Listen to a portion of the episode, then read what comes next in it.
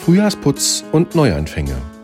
Ein Podcast aus der Reihe 60 Sekunden mit Gott von der Evangelischen Kirchengemeinde Lippstadt.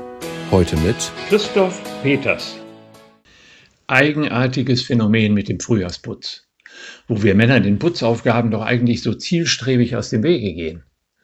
Aber in diesen Wochen erfasst es fast jeden einmal, zumindest im Keller, im Gartenhäuschen oder in der Garage. Man müsste mal alles neu anlegen, neu ordnen, in keiner Jahreszeit werden so viele Neuwagen verkauft. Und auch in Liebesdingen sind die meisten im Wonnemonat besonders aktiv, so dass im Februar, dem kürzesten Monat, die meisten Kinder geboren werden. Das Abendmahl ist Jesu Angebot für einen geistlichen Frühjahrsputz.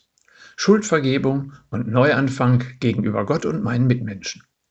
Zum Zeichen dafür wäscht er seinen Jüngern zuvor die Füße, nimmt Drecksarbeit auf sich. Das wehren die Jünger zunächst ab, um schließlich mit Petrus zu sagen, Herr, dann auch den Kopf und alle Glieder.